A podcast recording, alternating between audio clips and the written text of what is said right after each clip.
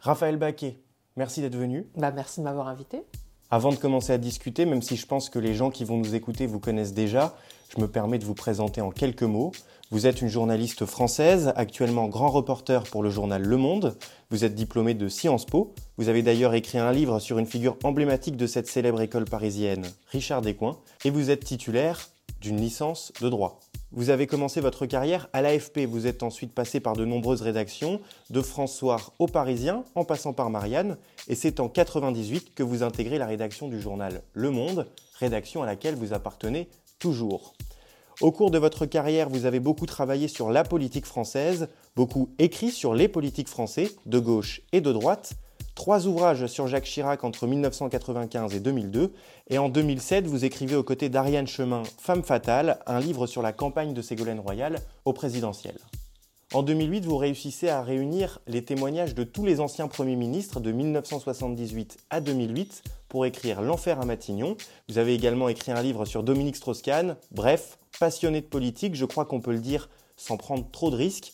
Et en 2002, avec Vanessa Schneider, vous publiez Succession chez Albin Michel. C'est ce livre qui nous intéresse aujourd'hui, une enquête qui plonge au cœur des familles du capitalisme français, Bolloré, Arnaud, Sédou, Lagardère, une enquête qui montre à quel point le passage de flambeau, le choix du fils prodige, parce qu'on le verra, c'est rarement une histoire de fille, peut s'avérer être une affaire compliquée. Succession, l'argent, le sang et les larmes, c'est le titre complet de votre livre. Alors de quoi parlons-nous ici? D'argent, de pouvoir, de politique ou bien d'histoire personnelle, de liens familiaux parfois solides, parfois détruits, parfois reconstruits? Ou est-ce que finalement l'enjeu est tel que ça en devient une affaire publique au point que deux journalistes du monde décident d'en faire un livre? Vous avez marqué et vous marquez encore la place médiatique française et vous allez nous marquer nous aussi puisque vous êtes notre premier invité. Bienvenue chez Soso et Lulu. J'ai une grosse responsabilité sur les épaules. Alors, est-ce que vous avez quelque chose à ajouter à cette présentation? Euh, Non, bah d'abord, euh, parfait, c'est très, tout à fait complet. Euh, juste une chose, c'est pas tant la politique qui m'intéresse que le pouvoir, justement. Et c'est pour ça que, comme d'ailleurs le milieu politique s'est déplacé, on voit bien que le niveau a baissé, j'ai moi-même déplacé mon intérêt du champ du milieu politique à celui de l'économie, en vérité. Et donc, euh, c'est toujours le pouvoir. C'est pour ça qu'on se pose la question de savoir si on est toujours sur la même lignée de livres. Oui, c'est la même lignée. C'est, euh, je pense que le pouvoir euh, provoque une espèce de précipité des passions humaines. Donc, que ce soit le pouvoir, la direction d'un pays ou la direction d'une grande entreprise. Et c'est ça qui m'intéresse. Est-ce que, brièvement, vous pouvez nous dire de quoi parle ce livre?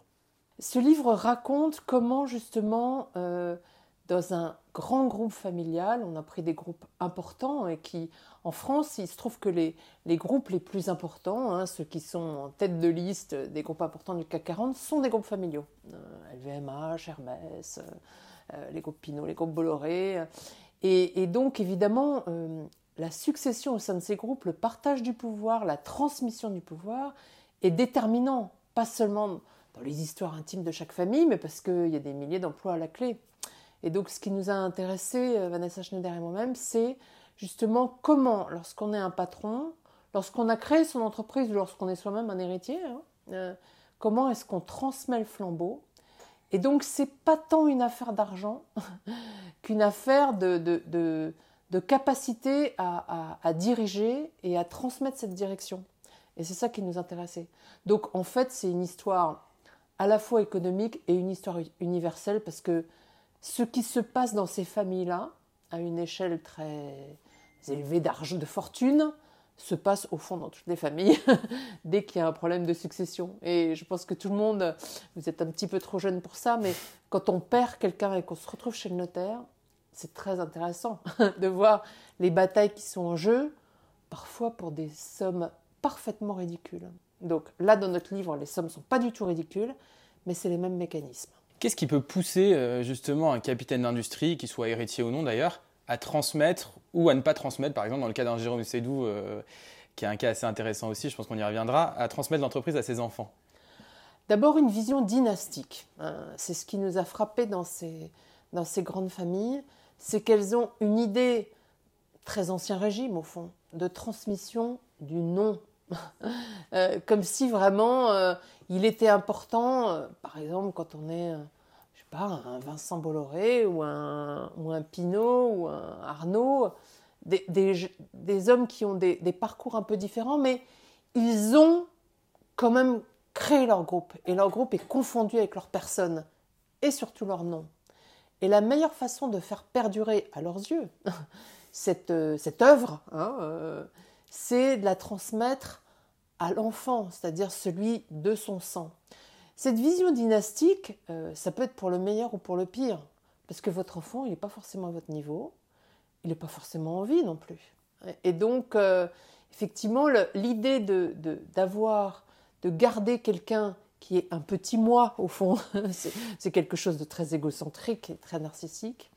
Cette idée-là, elle peut être une bonne idée, pourquoi pas, Hein, vous pouvez avoir, au fond, élevé vos enfants dans euh, cette histoire et ce culte de cette entreprise, donc pourquoi pas?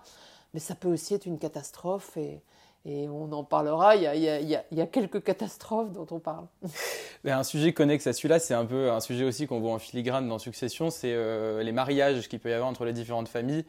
Euh, je pense par exemple au mariage entre la nièce de Martin Bouygues et un des enfants Bolloré, ou, le mariage entre deux héritiers, Peugeot et, euh, ou même on peut parler aussi de la, relation entre Delphine Arnaud et, Xavier Niel, je pense que c'est assez intéressant.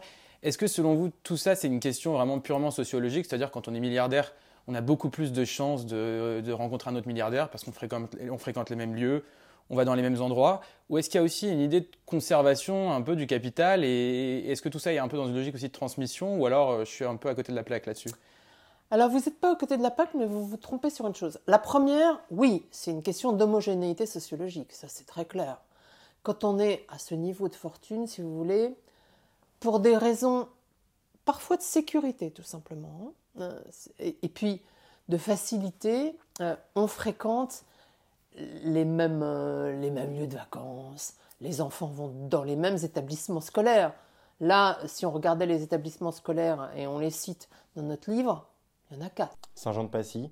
L'école alsacienne. Saint-Jean-de-Passy, l'école alsacienne, Stan, et euh, Franklin. Voilà. Donc vraiment, euh, c'est vite fait. Il hein. n'y a, y a, même pas les très grands lycées de prépa parisiennes. Il n'y a même pas Henri IV, euh, Saint-Louis, Louis-le-Grand. Ce qui est assez hein. dingue d'ailleurs. Très très peu. Hein, très très peu. Les enfants de Bernard Arnault ont fait des prépas. Bernard Arnault, il y a une prépa Louis-le-Grand. Mais c'est vraiment, c'est vraiment très rare. Donc là, il y a une hyper hyper homogénéité vraiment des, choix scolaires. Et évidemment, vos amis, vous les rencontrez d'abord euh, sur les bancs du lycée. Donc, euh, donc il y a ça. Il y a évidemment les mêmes fréquentations, les mêmes lieux de vacances. Franchement, l'imagination n'est pas au pouvoir. Tout le monde va à Saint-Tropez. Je veux dire, c'est, c'est, frappant. Donc, euh, qui est quand même pas le plus beau lieu du monde quand vous avez une, telle fortune. voyez Donc, il y, y, a vraiment une espèce d'instinct grégaire. Encore une fois, aussi pour des raisons de sécurité. Pour des raisons aussi, et là j'en viens à votre deuxième question sur les mariages, c'est que c'est toujours compliqué quand vous êtes très riche. Est-ce que les gens vous fréquentent et vous aiment pour votre, argent, ou pour ce que vous êtes? Euh, Donc évidemment, si vous fréquentez des gens qui, ont, qui sont eux-mêmes euh, riches, vous avez moins cette question. c'est pour faire grandir le groupe. Bien que, évidemment, l'intérêt ne soit pas exempt de ce genre de relation, mais vous avez l'illusion, en tout cas, qu'on vous aime plus pour vous-même. En revanche, vous posez la question de est-ce que c'est, est-ce que du coup, on, fait, on se marie avec euh, d'autres euh, fils ou rejetons industriels pour agrandir le groupe? Alors là, non. ça, c'est intéressant parce qu'au contraire, il y a une méfiance à l'égard de ça. Euh, les Bouygues, par exemple, et les Bolloré hein, ne s'entendent pas du tout. Ne s'entendent pas du tout. Euh, il y a eu des, des, des, conflits. Euh, Xavier Niel et Bernard Arnault. Bernard Arnault, l'une des premières choses qu'il a faites, d'ailleurs même avant l'arrivée de Xavier Niel, les conjoints, ça peut être un sujet.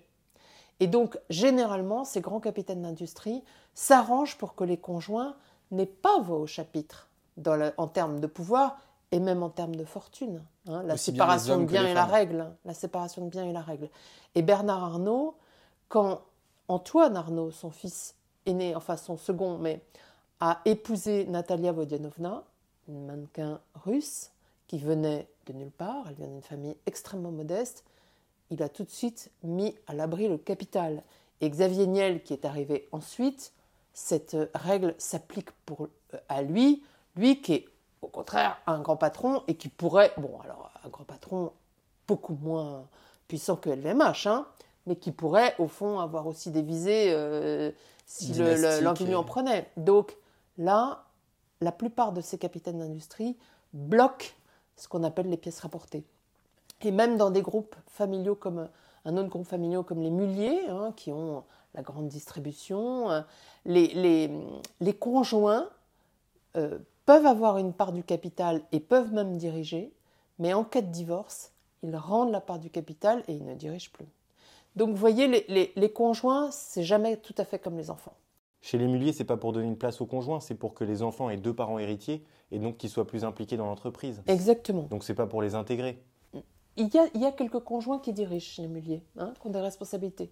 Mais Notamment le, patron de, le patron de l'association France Muliez, qui lui est, un, est une pièce rapportée, comme, comme, Exactement. dans le On appelle ça les pièces rapportées, c'est un mot. Eux, ils disent valeur ajoutée, non? Oui, c'est la, le, mot euh, officiel est, positif, mais la réalité, c'est que tout le monde dit pièce rapportée. Ce qui veut bien le dire, c'est-à-dire que vous êtes une, pièce, mais vous ne faites pas partie du vrai corps d'origine. Dans le cas des Muliez, justement, euh, ouais, une question qui m'a suivi un peu tout au long du livre, c'est un peu la question du rapport à l'argent. Et euh, on a d'un côté, par exemple, si on prend les deux exemples les plus à l'opposé, Jean-Luc Lagardère qui a couvert son fils Arnaud Lagardère d'argent pendant toute sa carrière. De l'autre côté, euh, la famille Muliez, qui compte plus de 1000 héritiers, qui eux ont toujours élevé leurs enfants plutôt dans un rapport assez restrictif et assez, on va dire, raisonnable, en tout cas pour des milliardaires euh, de, ce point de vue-là. Puis d'un côté, on a une succession complètement ratée, que d'ailleurs euh, l'exemple assez unanime que, toutes les familles donnent, et de l'autre côté, une succession qui semble fonctionner alors que pourtant les cartes de départ sont, sont beaucoup plus compliquées. Est-ce que Raphaël Baquet, vous pensez que pour élever un bon héritier, finalement, il faut avoir cette espèce de retenue, un minimum par rapport à l'argent? D'abord, tous les parents, même les plus modestes, ont cette euh, préoccupation. Est-ce que votre enfant va avoir le goût du travail ou le goût de l'argent? S'il a le goût de l'argent dès le départ, si c'est son pur, son pur objectif, vous vous exposez à bien des problèmes. Donc, et quand on est très riche, évidemment, c'est un sujet beaucoup plus important encore. Parce que le travail n'est pas indispensable en plus. Bah oui, le travail n'est pas indispensable. Vous pouvez passer votre vie en boîte de nuit à commander des magnums de champagne, à vivre euh, somptueusement, pourquoi travailler? Et ça, c'est un, vrai sujet. Alors, il y a ceux qui euh, euh, y pensent d'emblée, c'est pas forcément les plus modestes, hein, c'est le cas de Bernard Arnault, ses enfants n'ont pas vécu dans la misère. Dans la misère, et même ils vivent même pas comme le commun des mortels. Mais très tôt, il a conditionné par exemple l'argent de poche, le fait de payer les sorties au restaurant, dans des vrais bons restaurants, euh, aux bonnes notes. Lui, c'est son dada, les bonnes notes. Donc, euh, donc il a conditionné l'argent au travail. C'est très important. Jean-Luc Lagardère, c'était tout à fait l'excès inverse. Il avait divorcé, il avait privé son fils de sa mère, hein, puisqu'il a obtenu un divorce au détriment de son ex-femme qui lui a retiré tous ses droits sur son enfant.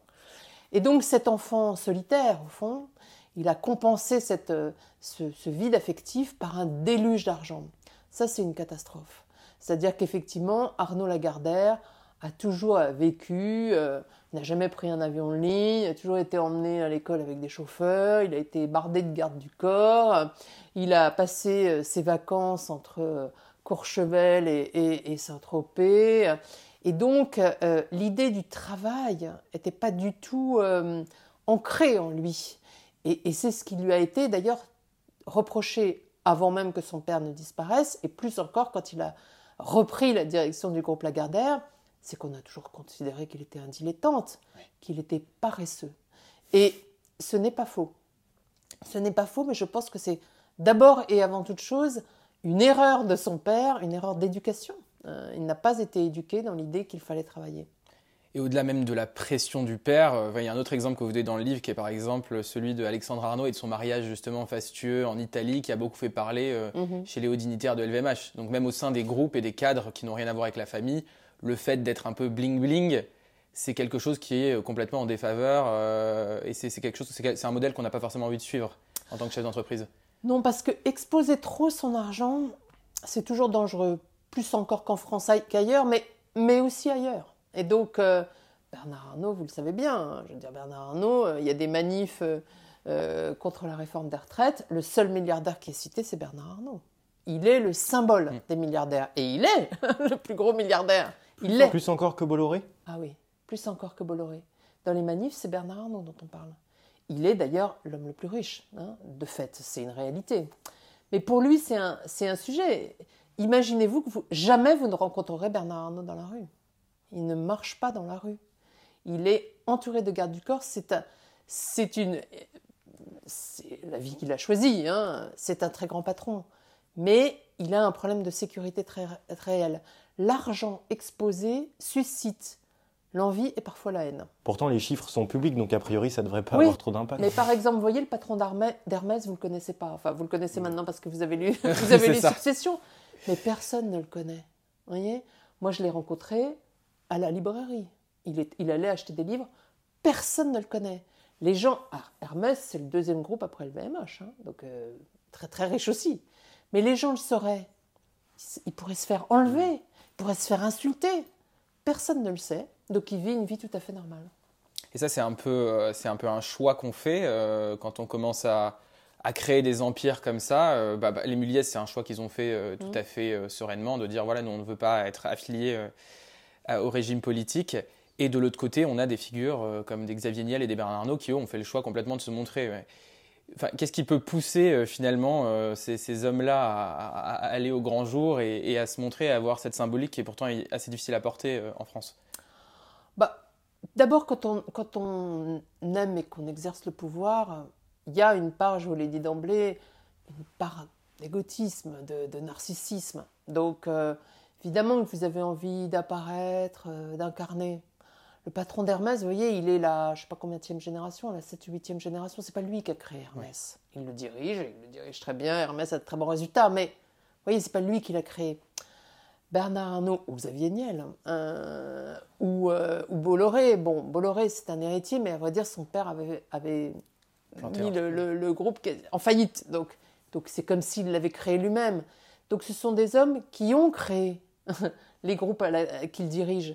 Donc, évidemment, ils ont envie de les incarner. Euh, après tout, bon, on ne peut pas leur en faire le reproche. Mais c'est ça le problème. Donc, ils ont choisi d'apparaître, parfois parce que aussi ils ont des choses à dire sur le domaine, sur le, public, enfin sur, sur la, le, comment on dirige le pays, par exemple. Ils ont une vision politique et idéologique, comme Vincent Bolloré ou comme Bernard Arnault. Qui, a du poids en plus. Qui peut avoir du poids. Euh, Vincent Bolloré a créé des chaînes, il a racheté des médias et, il a une, vision euh, politique et idéologique, mais Bernard Arnault et Xavier Niel aussi d'une certaine façon, mais ils l'expriment différemment. Mais voyez, donc ils ont envie d'apparaître. Euh, pourquoi pas? Euh, C'est leur droit le plus strict. Simplement, comme ils ont énormément une fortune énorme, que des emplois dépendent d'eux, qui peuvent aussi être contestés dans leurs idées, bah voilà, c'est à leur risque et périls. Et pour autant, qu'ils soient médiatiques ou non médiatiques, enfin que ce soit les Mulliers ou Bernard Arnault ou l'héritier dirigeant de Hermès, on a l'impression que c'est assez une constante, qu'ils travaillent tous 90 heures par semaine et qu'ils ont tous cette motivation. Donc Enfin, je sais pas, moi, quand j'ai lu le livre, et je pense que Lucas c'est pareil, euh, on se dit, mais qu'est-ce qui peut pousser quelqu'un qui a 10 milliards, 100 milliards à travailler encore 90 heures par semaine? Est-ce qu'à la fin de l'année, il regarde le classement Forbes et le fait d'avoir gagné trois places, c'est ça qui les drive ou c'est euh, c'est quelque chose d'autre bah, D'abord, ça dépend de leur personnalité. Bernard Arnault, c'est un workaholic, donc euh, il a toujours travaillé beaucoup. Vous voyez, hein, donc c'est sa vie. c'est sa vie, LVMH. Le matin, il se lève à 6h30. il, il surveille tout, euh, il peut choisir euh, le prochain sac Dior. Vous voyez, euh, bon, c'est sa vie et après tout, c'est son choix. Hein. il n'a pas du tout envie de décrocher. C'est plus l'argent qui les motive à ce niveau-là Non, c'est pas l'argent. Mais de toute façon, l'argent est rarement la seule motivation. je ne dis pas que ce sont des gens désintéressés, hein, mais bien sûr que l'argent compte. Mais ce qui compte avant toute chose, c'est oui, le pouvoir de créer quelque chose, de laisser une place dans l'histoire, même la petite histoire des entreprises, mais de laisser une place, ce n'est pas négligeable. Euh, et puis euh, d'avoir euh, créé un groupe, de pouvoir être, à vrai dire, ils sont aussi puissants qu'un président de la République. Donc, vous voyez, Bernard Arnault est largement aussi puissant que Emmanuel Macron, François Hollande ou Nicolas Sarkozy, et d'ailleurs il les a tous connus. donc, donc voilà, c'est ça ce qui est leur moteur. Et puis même dans les guerres de succession dans les familles, celui qui succède n'a pas forcément plus d'argent à la fin que celui qui ne succède pas. Non, généralement non, parce que en France, c'est pas dans le cas dans tous les pays, hein, mais en France, depuis d'ailleurs après, après l'ancien régime, mais euh, on a organisé, et c'est un bienfait, l'égalité des successeurs, des héritiers. Et donc, vous ne pouvez pas euh, déshériter ou spolier un héritier au profit d'un autre. Bon, de fait, il peut y avoir quand même quelques inégalités dans les donations. Mais enfin bon, généralement, euh, tout le monde a à peu près la même part en termes d'argent, mais pas forcément la même part en termes de pouvoir. Et c'est ça qui, d'ailleurs, crée parfois des inimitiés très fortes entre les héritiers.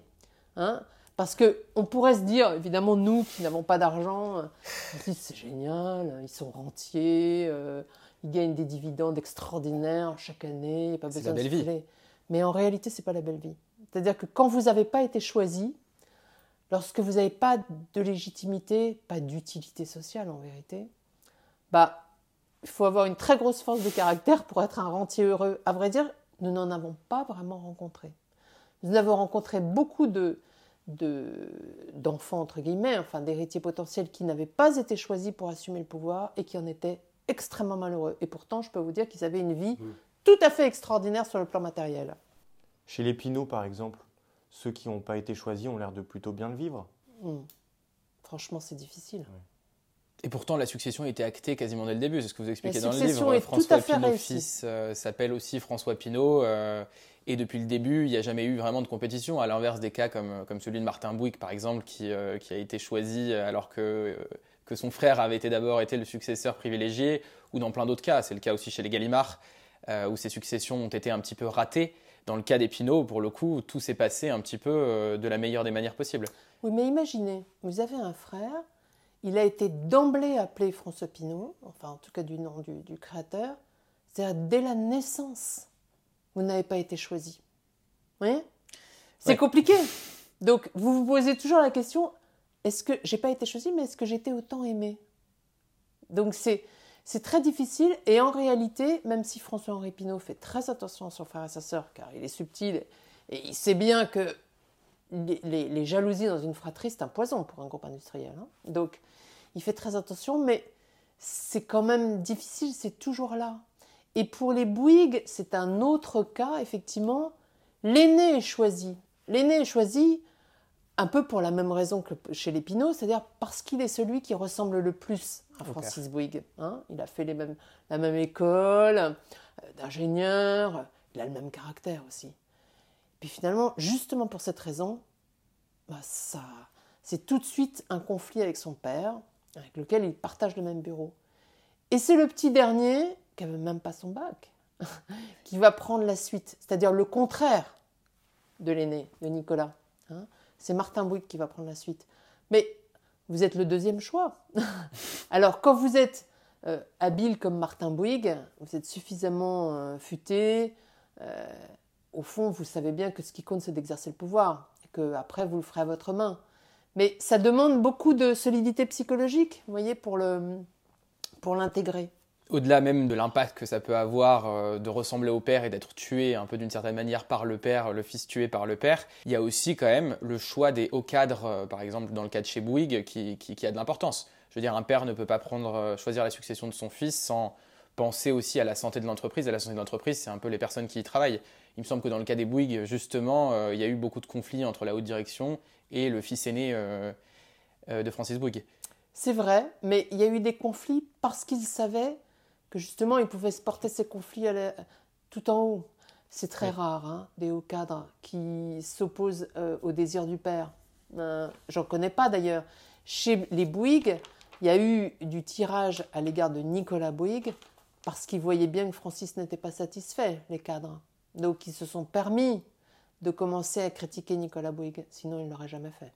donc c'est vraiment le père qui a tué le fils. Ah oui, c'est vraiment le père qui a tué le fils. Enfin, c'est allé beaucoup plus loin, parce que vous racontez aussi dans le livre que justement le fils aîné Bouygues euh, a fini en prison. Ça, c'est mm. une histoire dont j'avais jamais entendu parler avant. Il n'a pas fini parce que heureusement il a eu une autre vie, mais il a fait de la prison. Oui, c'est vrai. Il a fait de la prison et il a eu beaucoup de difficultés à se remettre de cette éviction, de cette répudiation, on pourrait dire. Hein. Euh, c'est ce qui s'est passé. Il avait été choisi et il a été écarté, et écarté de façon assez violente. Donc, euh, bien sûr que c'est terrible ça. Et vous voyez que justement, le patriarche, il peut avoir une espèce de droit de vie et de mort sur ses enfants. Euh, chacun d'entre nous a eu des pères et des mères. Si vos parents décident entièrement de votre vie, de ce que vous allez faire, c'est atroce. c'est atroce. Évidemment que ce que vous êtes, c'est toujours euh, un produit de l'éducation que vous avez reçue, mais vous avez un tout petit peu d'autonomie, quand même de liberté dans ce que vous choisissez. Si c'est votre père qui choisit, bah tu seras ça ou tu seras pas ça. tu peux être mon héritier ou tu peux au contraire être écarté violemment. C'est épouvantable. vous n'avez pas de libre arbitre. Et puis ça, peut aller très loin dans la vie quotidienne. Moi, je pense, euh, je pense aux enfants de Bernard Arnault. Euh, dans, le livre, il semble dire qu'il a laissé à ses enfants la possibilité de ne pas rejoindre le groupe LVMH. Et pourtant, euh, il les a élevés pour qu'ils rejoignent le groupe. Et puis aujourd'hui, c'est même lui qui leur octroie des promotions. Donc c'est le père, c'est celui qui donne les bonnes notes, et c'est celui qui va décider à la fin qui est-ce qui va gagner la course aussi des héritiers. C'est oui, c'est ce que dit l'un d'entre eux. Il dit il faut bien le reconnaître, il est notre père et notre patron. Oui. Donc ça, effectivement, euh, c'est compliqué. Bernard Arnault, il a, il a plutôt conditionné ses enfants. C'est-à-dire qu'il ne les a pas obligés hein, en tant que tels. Il les a conditionnés depuis l'enfance à rentrer dans le groupe. Et au fond, personne n'imaginerait faire autre chose.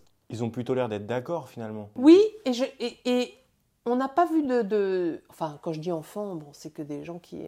Euh, ils ont plus de 20 ans, bien sûr, mais enfin bon, disons des, on n'a pas vu d'enfants malheureux chez les Arnaud, mais on a vu des enfants qui avaient été entièrement conditionnés par leur père. Et donc. Euh, mais le successeur n'est pas encore choisi. Il y aura peut-être des enfants malheureux à ce moment-là. Il y aura peut-être et il y aura peut-être une bataille. Euh, on le voit là. Bernard Arnault vient de nommer euh, Antoine et Delphine, les deux enfants d'un premier mariage. Il leur a donné des postes à Bon, l'un qui est le patron de la holding familiale, c'est-à-dire symboliquement, c'est celui qui maintient le truc familial, mais au niveau du pouvoir, c'est pas le pouvoir, hein, on est d'accord. C'est pas la deuxième, euh, Delphine Arnaud euh, prend la tête de, Christian Dior, c'est pas non plus le pouvoir, c'est pas non plus LVMH. Hein. Donc il reste la vraie succession de Bernard Arnault, c'est-à-dire celui qui dirige le groupe LVMH. On ne sait pas encore qui ce sera, et c'est d'ailleurs un sujet quotidien pour Bernard Arnault. Qui choisir et comment faire pour choisir sans que la fratrie n'éclate? Parce que lui-même ne le sait pas encore. A priori. Euh, Je pense que lui-même ne le sait pas encore et il ne sait pas comment le faire. Parce que n'oubliez pas que Bernard Arnault, il est le roi de ça d'ailleurs, il a constitué son groupe en partie en rachetant des entreprises qui avaient d'anciennes entreprises familiales dont les familles s'étaient déchirées et qui du coup vendaient. Donc il sait parfaitement le, danger, des familles qui se déchirent et il sait très bien que si sa propre famille se déchirait, LVMH pourrait être en péril. LVMH hein. qui est un conglomérat d'entreprises extrêmement florissantes, mais c'est une, alliance de grandes entreprises hein, entre Louis Vuitton, Dior, hein, euh, les montres Tag Heuer, enfin vous voyez, donc il y a toute une myriade d'entreprises qui constituent LVMH. Donc soit le groupe est démantelé, si les héritiers se déchirent, soit au contraire, il reste une entité, et c'est ce qui fait sa puissance, c'est ce qui fait que c'est l'un des le premier groupe euh, euh, français, euh, c'est justement sa solidité.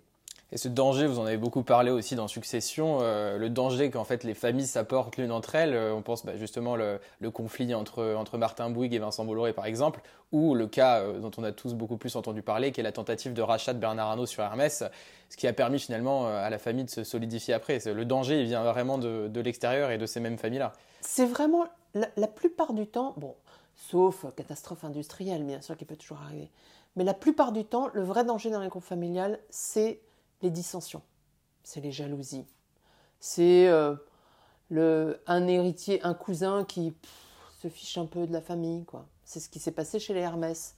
C'est-à-dire un cousin qui avait un peu pris la tangente parce qu'il voulait vivre sa vie, parce que voilà, donc il était parti en Suisse. Il travaillait pas, justement un rentier. Hein. Et, euh, et, Bernard Arnault euh, fait une offre pour racheter ses actions. Et donc voilà, il vend. quand vous êtes un héritier, évidemment, c'est toujours une tentation de vendre pour pouvoir mener une vie, confortable sans avoir d'obligation. La plupart du temps, en fait, ils choisissent un de leurs enfants, à part, à part Cédou, et qui lui, du coup, leur coupe la tête systématiquement. Dès qu'il en choisit un, dès que ça commence à prendre un petit peu forme, il le vire. Est-ce que c'est parce que c'est trop compliqué de laisser sa place si c'est pas un de ses enfants? Et est-ce qu'ils choisissent leurs enfants justement pour rendre le départ plus facile?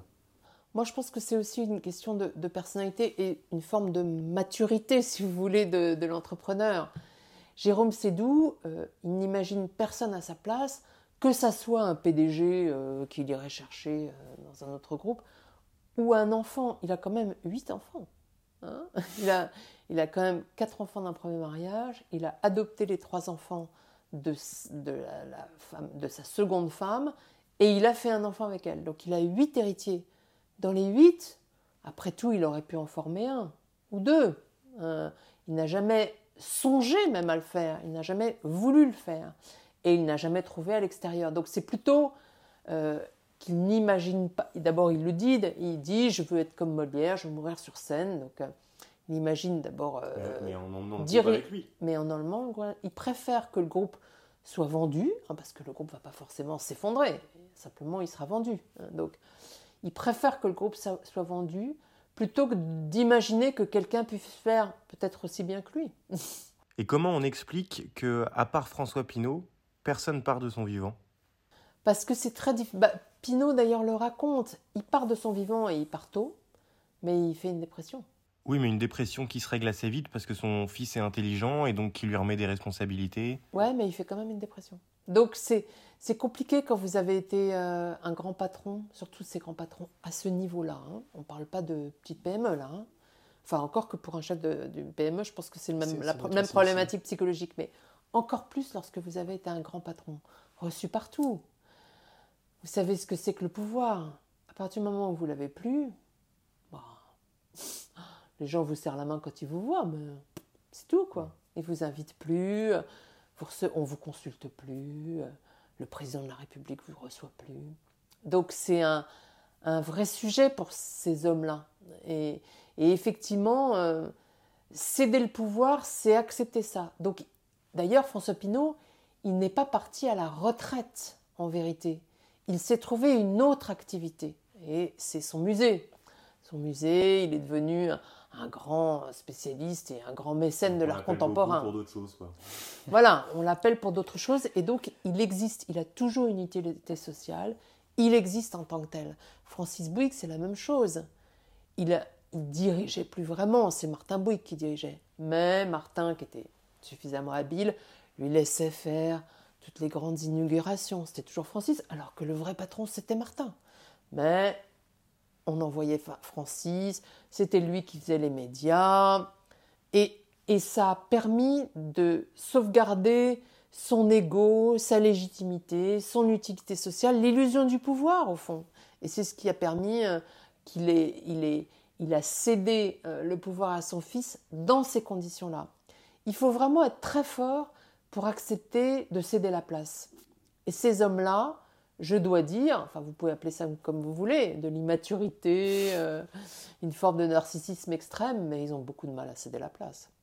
On a l'impression en lisant Succession que le dicton qui dit que la première génération construit, la deuxième est dans la, continuité et que la troisième détruit, c'est une obsession chez eux et que tous, par des moyens différents, ils essaient de trouver une, de conjurer le sort, Bolloré en refusant de partir, Cédou en refusant de partir, et Arnaud en élevant ses enfants comme des chevaux de course euh, pour faire en sorte qu'ils soient capables de, continuer sans lui. Et qu'ils ont tous quelque part peur de la disparition, soit de leur groupe, et pour certains d'eux-mêmes. Oui, c'est vrai. Souvent, ils confondent l'entreprise avec eux-mêmes. sont des, on, l'a dit tout à l'heure, ce sont des hommes qui travaillent beaucoup, qui ont passé la majeure partie et qui passent encore la majeure partie de leur vie quotidienne, de leur journée euh, à parler du groupe, à manger avec les cadres du groupe, à, penser le groupe. Et donc, sans, sans cette euh, obsession quotidienne, ils ne sont plus rien. Et donc, le groupe, c'est eux, c'est leur vie. Quand, j'entends ça, alors c'est pas, pas, du tout une question, hein, mais c'est juste un commentaire personnel. Moi, ça me paraît complètement fou. Enfin, je veux dire, euh, j'arrive pas à imaginer un monde dans lequel euh, j'aurais 10 milliards sur mon compte en banque et je serais encore. Euh, et j'aurais pas envie de partir à la retraite pour en profiter. Mais parce que vous n'avez pas d'ambition. c'est ça, je dois manquer d'ambition. mais l'argent ne fait pas tout. Vous pouvez avoir envie de créer quelque chose. Honnêtement, ce qui me frappe, c'est que ces hommes-là, ils ont beaucoup d'argent. Une fois que vous êtes acheté euh, trois maisons, que vous voyagez en avion privé, que vous, avez quatre voitures, euh, l'argent, qu'est-ce que c'est? Oui, c'est sûr. Ce n'est pas une satisfaction. Ce n'est pas une satisfaction suffisante. Donc, la, la satisfaction d'avoir créé quelque chose, d'exister, d'être reçu, de compter dans la vie publique, c'est une satisfaction bien plus enivrante que l'argent. Il y, a un sujet qu'on n'a pas encore abordé, et moi qui est un sujet qui m'intéresse particulièrement, c'est un petit peu celui des, études supérieures, euh, de la manière dont on forme ses héritiers. on a un Bolloré euh, autodidacte euh, qui, lui, n'a pas poussé ses enfants à faire des études. À l'inverse, un Bernard Arnault polytechnicien, pour qui Polytechnique et les notes, c'était toute la vie. Ou des cas inverses d'un François Pinault père qui, lui, n'a pas fait d'études et qui a poussé son fils à faire HEC. Moi, la question que je me posais, c'est quel est le, quel est le leitmotiv derrière? Est-ce que à ce niveau-là de richesse, les études, ça compte encore point de vue, du point de vue du statut social? Ou est-ce que c'est vraiment dans une logique de, réussite de la succession? Donc d'un point de vue très pragmatique, les études vont me permettre d'être un bon dirigeant d'entreprise ou pas, dans le cas d'un Vincent Bolloré par exemple? Ni l'un ni l'autre. D'accord. Les études, ça, non mais les études, ça vous donne une légitimité. N'oubliez pas que vous allez être, euh, si vous êtes l'héritier, vous allez être, euh, vous allez diriger, mais vous allez avoir en dessous de vous ou à vos côtés, en vérité, une série de cadres qui, eux, ont fait des études, qui, eux, sont surdiplômés, qui, eux, ont tous fait HEC, euh, la London School of Economics, euh, euh, Normal Sup parfois, assez rarement, mais parfois des énarques. vous voyez, ils ont tous des diplômes à rallonge, deux ou trois diplômes de très grandes écoles, par tête. Donc, si vous n'avez rien, euh, si vous êtes juste l'héritier, si votre seul diplôme c'est d'être l'héritier, vous avez un petit problème de légitimité. Et donc c'est d'abord ça. On n'a pas vu, à part effectivement euh, les enfants Arnaud, et encore pas tous les enfants Arnaud, mais on n'a pas vu d'héritiers qui avaient fait des études extraordinaires. Vous voyez, euh, il y a un fils Arnaud, effectivement, Frédéric, qui a normal sub polytechnique, euh, qui réussit les deux et qui est vraiment une tête, qui est euh, quasiment un premier prix de conservatoire, euh, super classé au tennis. Bon, ok, mais c'est un cas tout à fait particulier. Les autres, ils ont fait souvent des écoles de commerce. Parfois, ces écoles de commerce anglo-saxonnes où il suffit de faire un très gros chèque. Vous voyez, c'est, mm. ils n'ont pas, c'est pas forcément, enfin, c'est rarement même des thèmes. On va dire très rarement. Et ce qui est fou pourtant, c'est quand on regarde peut-être la moyenne des cadres supérieurs euh, du milieu parisien. Alors, je ne parle pas des milliardaires, là, je parle des gens. Euh, bah oui, mais c'est pas des héritiers. Ouais, qui sont pas des héritiers. Eux ont en général des, des, des, diplômes euh, presque plus importants que, ah que bah chez les milliardaires. C'est sûr que si vous voulez être PDG de, de Louis Vuitton ou de d'Yves Saint Laurent chez Kering, hein, vaut mieux que vous ayez fait HEC, l'ESSEC ou l'ENA que de sortir avec une licence. Hein. Ça, vous ne serez jamais recruté. Eux, ils peuvent être recrutés. Donc, c'est ça la différence entre un héritier et quelqu'un qui ne l'est pas. Et pour donner une légitimité à l'héritier, c'est pas mal de lui donner un petit vernis académique. C'est pas ça qui l'aidera à diriger. La chance de l'héritier, c'est pas le diplôme. C'est que justement, euh, dès son stage de troisième, si je puis dire, pour. Euh, mais enfin bon, d'emblée, il est, c'est merveilleux. Vous êtes un héritier vous n'avez rien fait de spécial, vous avez vaguement fait euh, une licence, et vous rentrez au plus haut niveau et vous allez être pris en charge par tous les super cadres de la boîte qui, sachant que vous êtes le fils du PDG, vont vous former, vous mettre dans tous les secrets, vous expliquer comment on élabore une stratégie, comment on négocie avec euh, telle ou telle autre boîte, comment on parle à un avocat d'affaires. C'est ça la vraie formation des héritiers. C'est ça leur chance merveilleuse. C'est pas le diplôme. Le diplôme, à ce niveau-là, il ne sert pas à grand-chose. Hein. Ce qui compte, c'est d'avoir été au cœur des affaires euh, de façon archi privilégiée.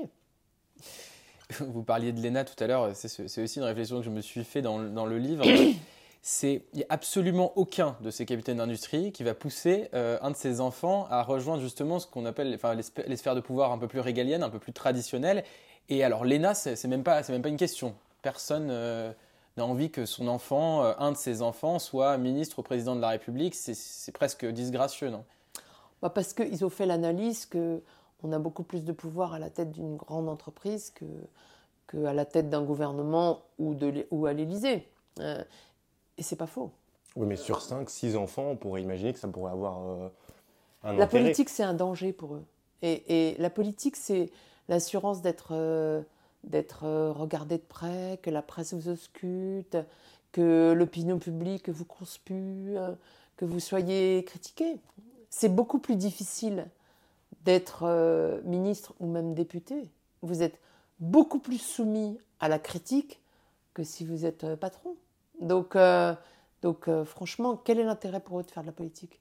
C'est beaucoup plus... Euh, ils, ont, ils ont bien plus de pouvoir en allant, comme le fait Bernard Arnault depuis Jacques Chirac, en allant voir les présidents de la République pour pousser à baisser l'impôt sur succession, pour pousser à, à, pouvoir faire un accord, pour pouvoir maintenir une entreprise en Russie en pleine guerre. Vous voyez vous avez beaucoup plus de pouvoir à aller faire du lobbying, on pourrait dire de façon un peu grossière, mais à aller faire du lobbying auprès du ministre de l'économie ou du président de la République directement, que d'être vous-même euh, vous-même dans le milieu politique, où euh, il suffira de battu à une élection pour que vous, ayez perdu le pouvoir.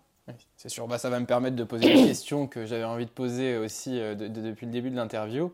Donc, comme Lucas l'a dit dans, dans, la présentation, vous avez beaucoup écrit sur, sur justement les hommes politiques.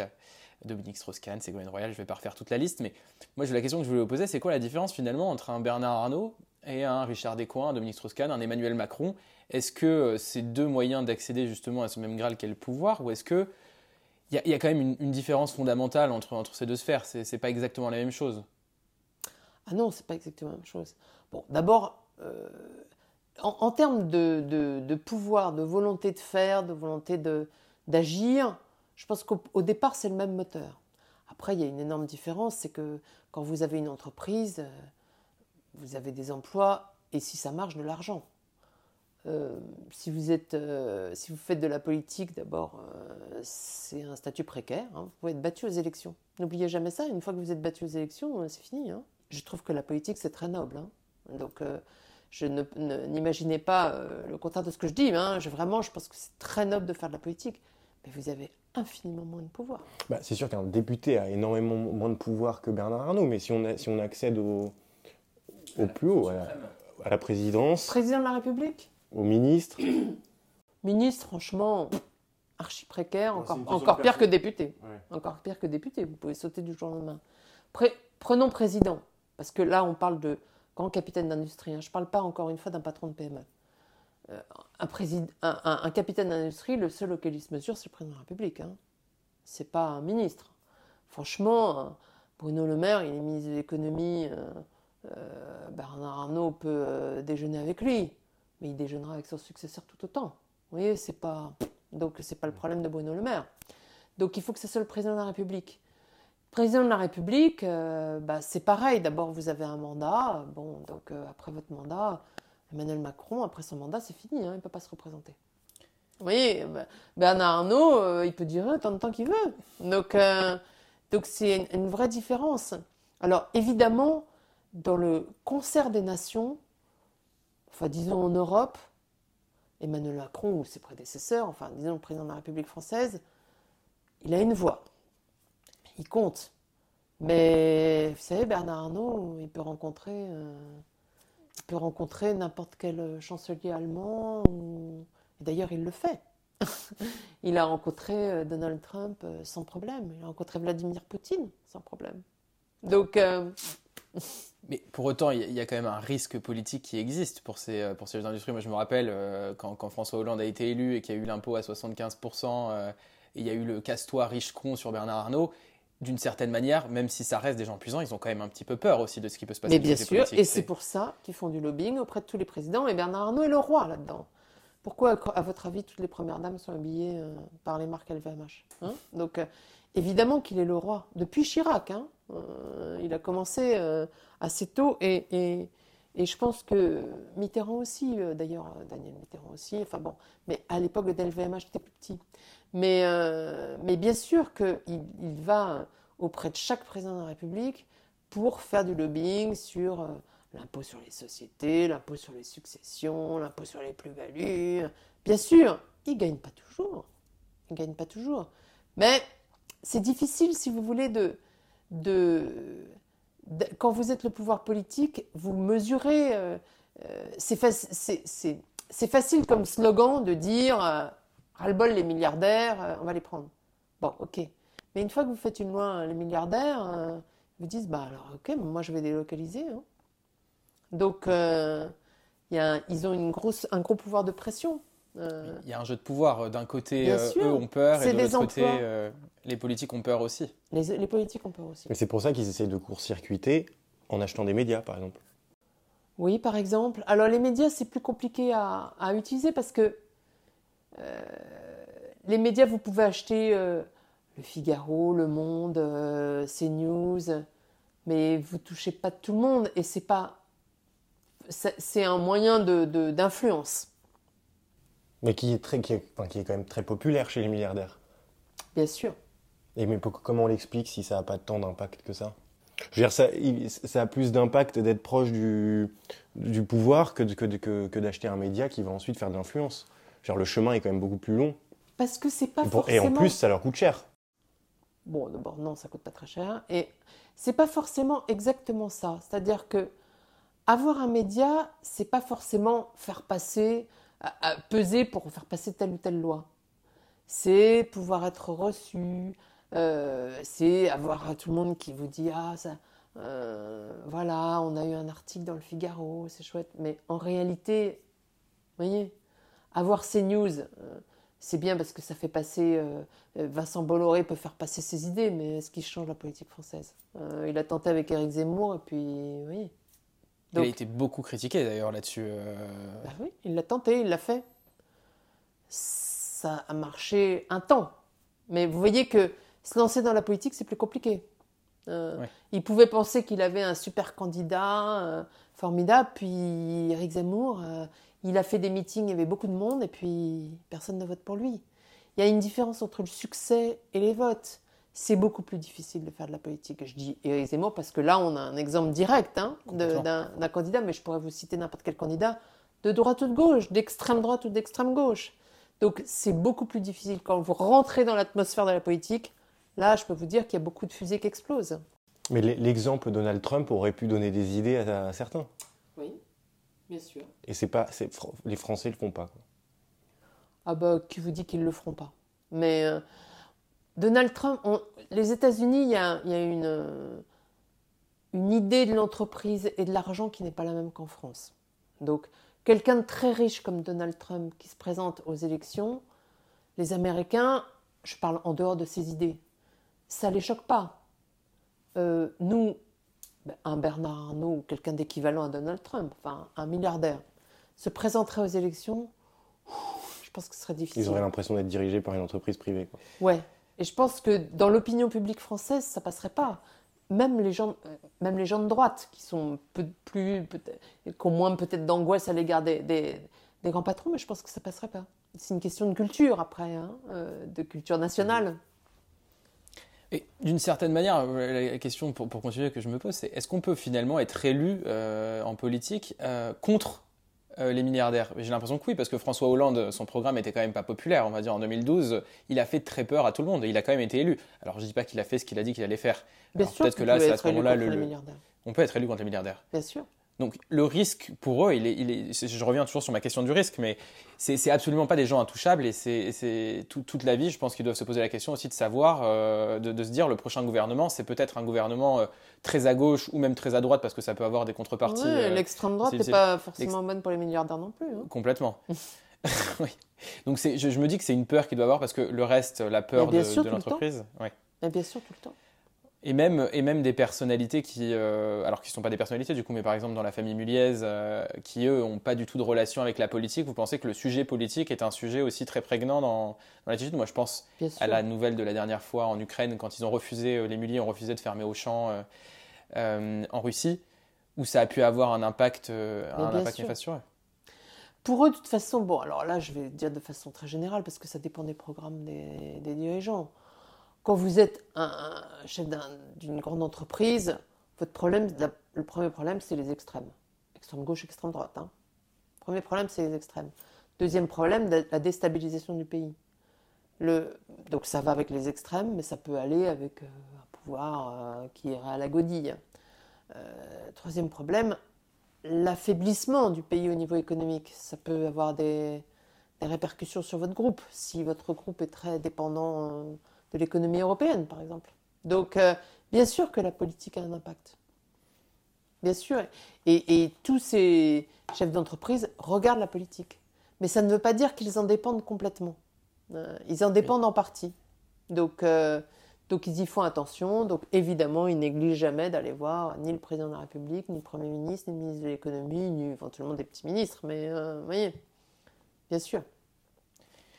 Il y avait un autre sujet, alors moi je, je, je me permettais de changer de sujet, avant que Lucas, tu veux. Tu veux non, non, vas-y, vas-y, je sais que tu as envie de parler d'un autre euh... sujet.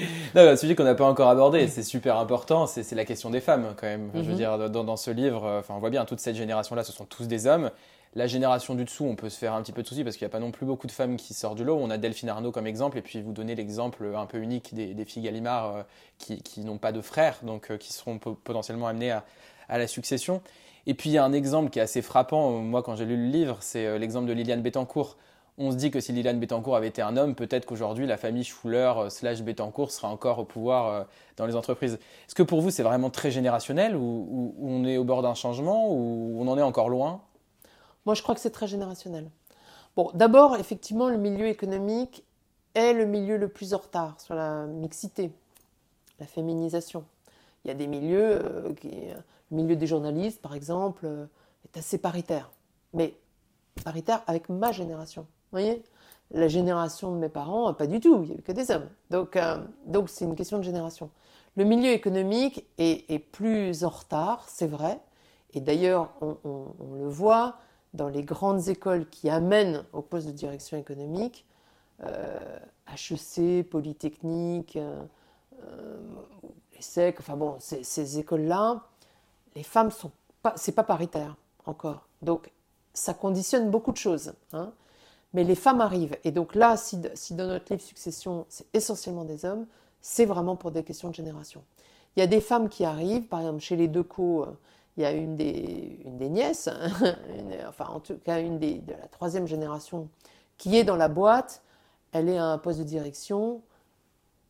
Quand, quand son père et, et son oncle euh, en auront, laisseront la main, elle sera en position de prendre la suite. Et elle a des, frères et sœurs et des cousins et des cousines qui peuvent être euh, à ses côtés. Donc, euh, donc les filles, euh, elles arrivent, mais elles ont encore, pour l'instant, en fait, elles ont entre 30 et 35 ans, ou en dessous. Mais en tout cas, les plus âgées, disons, elles ont moins de 40 ans. Donc, elles ne sont pas encore à des postes hyper élevés. Je pense que si on faisait succession dans 10 ou 15 ans, euh, vous auriez peut-être pas la moitié, mais au moins un bon tiers de filles. Donc les femmes arrivent, euh, mais c'est un milieu qui a du retard. Parce que dans le cas de Delphine Arnaud, par exemple, qui appartient à cette nouvelle génération euh, potentiellement de dirigeants, c'est la fille aînée. On a l'impression qu'aujourd'hui, au vu du poste où elle est, elle serait amenée à prendre la succession. Et pourtant, dans, les rangs de LVMH, c'est ce que vous racontez dans Succession, on parle plutôt des deux fils euh, qui sont Alexandre et Frédéric, si je ne dis pas de mhm. bêtises, euh, alors que, Delphine Arnaud semblerait euh, la, plus indiquée. Donc, Pour des raisons de personnalité. On, dit la même chose d'Antoine Arnaud. Donc c'est des raisons de personnalité pour le coup. parce que elle est, c'est une femme qui est plus inhibée, qui est moins sûre d'elle. Pour diriger, il faut assumer le pouvoir. Voyez Donc c'est, c'est purement pour une question de personnalité, là, en l'occurrence. Si elle avait une personnalité euh, plus extravertie, plus, plus autoritaire, plus assurée, elle serait en position. Et est-ce que le fait d'avoir épousé Xavier Niel peut lui, lui poser des problèmes pour, pour, pour, pour être le, pour, rassurer la succession?